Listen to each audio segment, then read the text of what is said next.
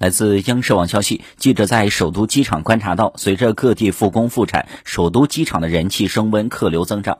根据官方数据，十二月二十五号，北京首都、大兴两机场航班量和上周基本持平。今日首都机场计划进出港航班四百四十七架次，运送旅客三点八六万人次。大兴机场计划进出航班三百零六架次。从全国民航数据来看，十二月七号到十二月二十号，国内实际执行客运航班量八点。九万班次已恢复至去年同期的近八成水平。